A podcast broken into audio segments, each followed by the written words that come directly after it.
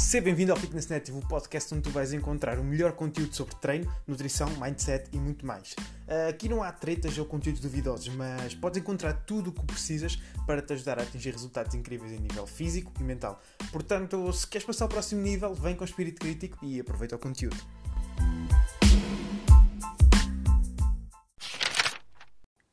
Seja muito bem-vindo aqui do Fitness Native e hoje eu trago-te um episódio que eu considero extremamente importante. Uh, neste episódio eu quero te desafiar e ao mesmo tempo fazer pensar. Quero que tu pares e penses quais é que são as regras pelas quais tu guias as tuas decisões. Ou seja, como é que tu decides, que critérios é que tu usas para decidir o que é bonito e o que é feio, o que é que é, por exemplo, boa educação, má educação. Uh, quais são os critérios que te levam a dizer isso? Que esta, atitude, que esta atitude foi uma atitude de uma pessoa que foi bem educada ou má educada. O que é que é permitido para ti? Um, onde é que está escrito aquilo que tu podes ou não fazer, aquilo que tu podes ou não alcançar. E o que é que é normal? Um, há muito aquele critério que se diz que é ah, isto é o que as pessoas normais fazem. Mas lá no fundo, lá no fundo, o que é que é normal? Um, será um sinónimo de maioria? Eu considero que não. claro que aqui, e antes de eu sequer começar a falar do que quer que seja, há que excluir tudo o que inclua leis, ok? Porque, ok, se é uma lei, não nos vamos armar em super-heróis e têm que ser cumpridas, mesmo que muitas dessas acabem por uh, não fazer sentido ou devem pelo menos ser questionadas. Mas há uns tempos eu li um livro, uh, e por acaso até partilhei no meu Instagram, que um, é o Código das Mentes Extraordinárias. E a introdução do livro baseava-se. Basicamente, o, o, livro é um passo a passo para quase dar um brainwash na forma como tu olhas para o mundo, uh, com uma visão mais crítica ou menos crítica. Mas a introdução baseava-se muito nisto, que é no que é que tu te baseias para angariar critérios para julgar um, qualquer acontecimento na tua vida, para conseguires classificar um acontecimento, uh, uma atitude como normal. Lá no fundo, o que é que é ser normal? E, e, isto foi algo para mim, ao início, fez sentido, porque de certa forma eu já aplicava, do género, eu nunca me limitei a aceitar uh, algo porque sim. Isso é uma coisa que eu detesto, é eu pedir uma justificação e as pessoas dizerem porque sim. Um, mas nunca tinha pensado assim no fundamento da, da questão. Então foi extremamente interessante e foi algo que eu tentei meter em prática logo no início, mas como tudo, e eu acho que isto aqui tem um bocadinho a ver com a criação dos hábitos, um, algo que tu queres meter em prática acaba por não ter um efeito imediato. Então hoje em dia, muitas vezes eu ainda tenho que parar e pensar: ok, será que estou a ter mesmo um sentido crítico tão bom como eu quero? Ou será que me estou a deixar apenas levar pelas regras que a sociedade impôs e que nem sequer estão escritas em lado nenhum? E a realidade é que dei por mim a pensar, um, ainda mais, que existem regras estipuladas que não fazem qualquer sentido. Um, alguns exemplos que eu costumo dar é o trabalhar das 9 às 5, uh, tirar o máximo de cursos possíveis, ou seja, começares no secundário, passares para a faculdade, uh, tirares um mestrado, um doutoramento e tudo mais, uh, teres um corpo que é socialmente aceite, ou que é considerado normal, voltamos a essa conversa, uh, ter filhos, comprar uma casa, são tudo coisas que nós tomamos como obrigatórias, porque a realidade é que se olharmos para trás, a probabilidade de todas as pessoas da tua família uh, terem feito isso é grande. Se tu olhares à tua volta, a probabilidade de todos os teus amigos e a família dos teus amigos ter feito isso é grande. No entanto, onde é que está escrito que é isso que tu tens que fazer? É isso que eu quero que te perguntes porque de outra forma a realidade é que ele te limita a aceitar, sem questionar, e isso faz com que acabes a viver segundo a regra, as, as regras da sociedade, ou seja, as regras dos outros. Uh, portanto, hoje eu quero te incentivar a perguntar porquê a tudo o que tu acreditas. E é mesmo a tudo. Uh, porque a questão aqui é: se tu não conseguires responder a pelo menos três porquês seguidos sobre essa crença, então provavelmente ela não tem fundamento para ti. Outra coisa que tu podes fazer é perguntar porquê a outra pessoa quando alguém te dá ou apresenta algo que não faz assim muito sentido para ti. Porque na realidade, um, porque sim, ou porque as coisas são assim, não é justificação. Então essa é a única regra aqui, é tens que responder a três porquês seguidos e a resposta nunca pode ser porque sim, porque eu quero, uh, ou aquele tipo de respostas que nós costumávamos receber na infância dos nossos pais. Um, e eu acho que o erro começa mesmo por aí. Portanto, vou-te dar um exemplo prático. Uh, eu digo-te assim, eu adoro a minha irmã. E tu vais-me perguntar, mas porquê é que tu adoras? E eu digo porque ela contribui muito positivamente para a minha vida, é por isso que eu a adoro. Uh, e tu vais-me perguntar, mas porquê é que tu consideras que ela contribui muito positivamente para a tua vida? E eu vou-te responder, porque, entre outras coisas, ela me dá comida. Um, e tu podes perguntar, então, mas porquê é que ela dar comida contribui para a tua felicidade?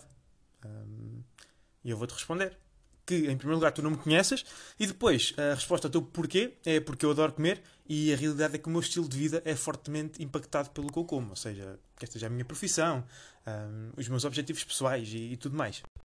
E a realidade é que, no fundo, eu conseguia continuar a responder-te a mais porquês. Tu podias-me perguntar, ah, mas porquê é que tu adoras comer? E eu digo que isso me dá prazer. Mas porquê é que isso dá prazer?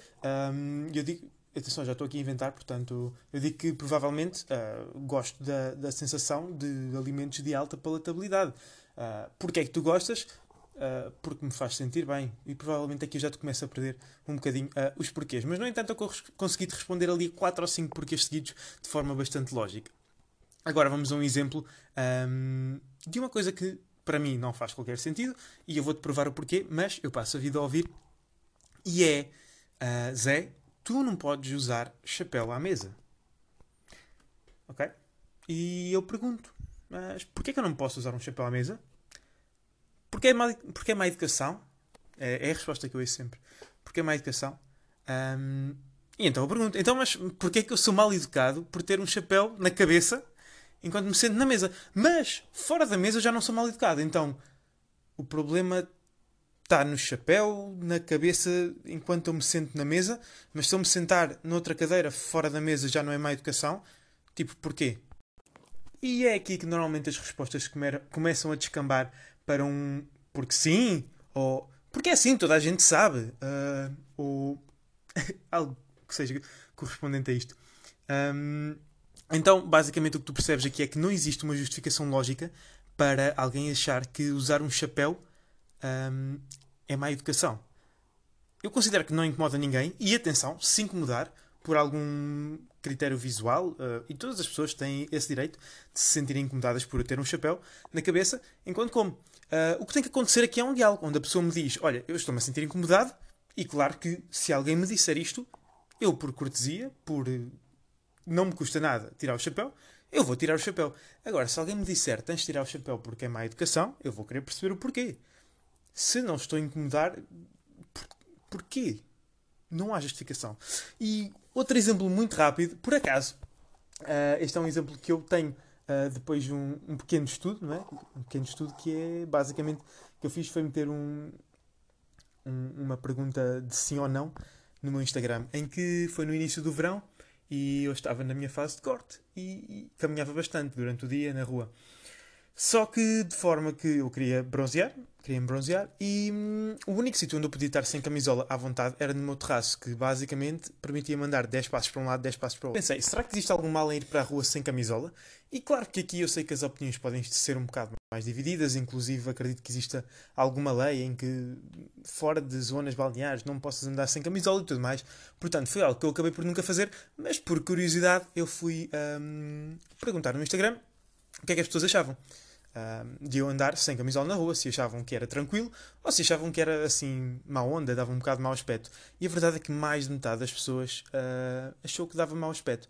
E agora, o que eu te desafio é pensa bem, lá no fundo, lá no fundo, porque é que tu consideras, se tu me respondesses isso, porque é que tu consideras ou consideraste que, se, que daria mau aspecto eu andar sem camisola na rua se eu ando exatamente sem camisola na praia? E literalmente eu posso andar sem camisola e, por exemplo, com uma sunga na praia, em que vou estar muito mais despido e provavelmente, se quiserem meter questões de assédio moral ao barulho, uh, eu considero que estar de sunga acaba por ser muito mais assediante do que um rapaz que vai de calções e sem camisola na rua. Portanto, aqui a única diferença é que numa das opções eu estou na praia e na outra eu estou no meu bairro. Mas literalmente a minha ação é a mesma, literalmente aquilo que tu vais ver é o mesmo. Portanto, o meu desafio é pergunta-te porquê. Porquê é que tu não achas normal uma pessoa andar na rua sem camisola, uma mulher andar na rua de biquíni, porque isto é exatamente a mesma coisa, mas na praia já é algo que é 100% aceito. Isto não faz qualquer tipo de sentido. E o único sentido que pode haver é de que, ah, mas ninguém faz isso. Ninguém faz isso porquê? Entendem? Então é aqui este porquê que eu quero que tentem responder. E, e, a realidade é que não existe uma resposta.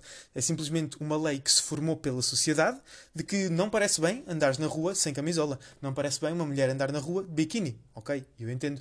Um, até porque provavelmente a maior parte das pessoas não se vão sentir confortáveis com isso. No entanto, na praia já se sentem confortáveis. eu podia continuar a dar aqui um, exemplos. Portanto, o que eu te quero dizer é que cada vez mais tem que haver pensamento crítico na forma como tu guias a tua própria vida. Julgas cada acontecimento e tomas cada decisão. Um, as pessoas, por exemplo, sentem-se muito ofendidas por ouvir as neiras. Um, e eu desafio-te aqui a fazer o teste do porquê. Que é quem é que te diz que aquela palavra, aquele sonoro sair da boca, uh, tem alguma intenção negativa. Mas essas pessoas são as mesmas pessoas que no minuto a seguir estão a desrespeitar o empregado de mesa e a tratá-lo mal.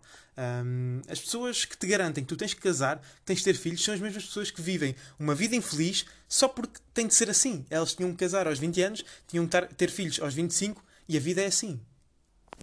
Mas adivinha só, a vida não é assim. A vida é tipo literalmente como tu decidires que deve ser.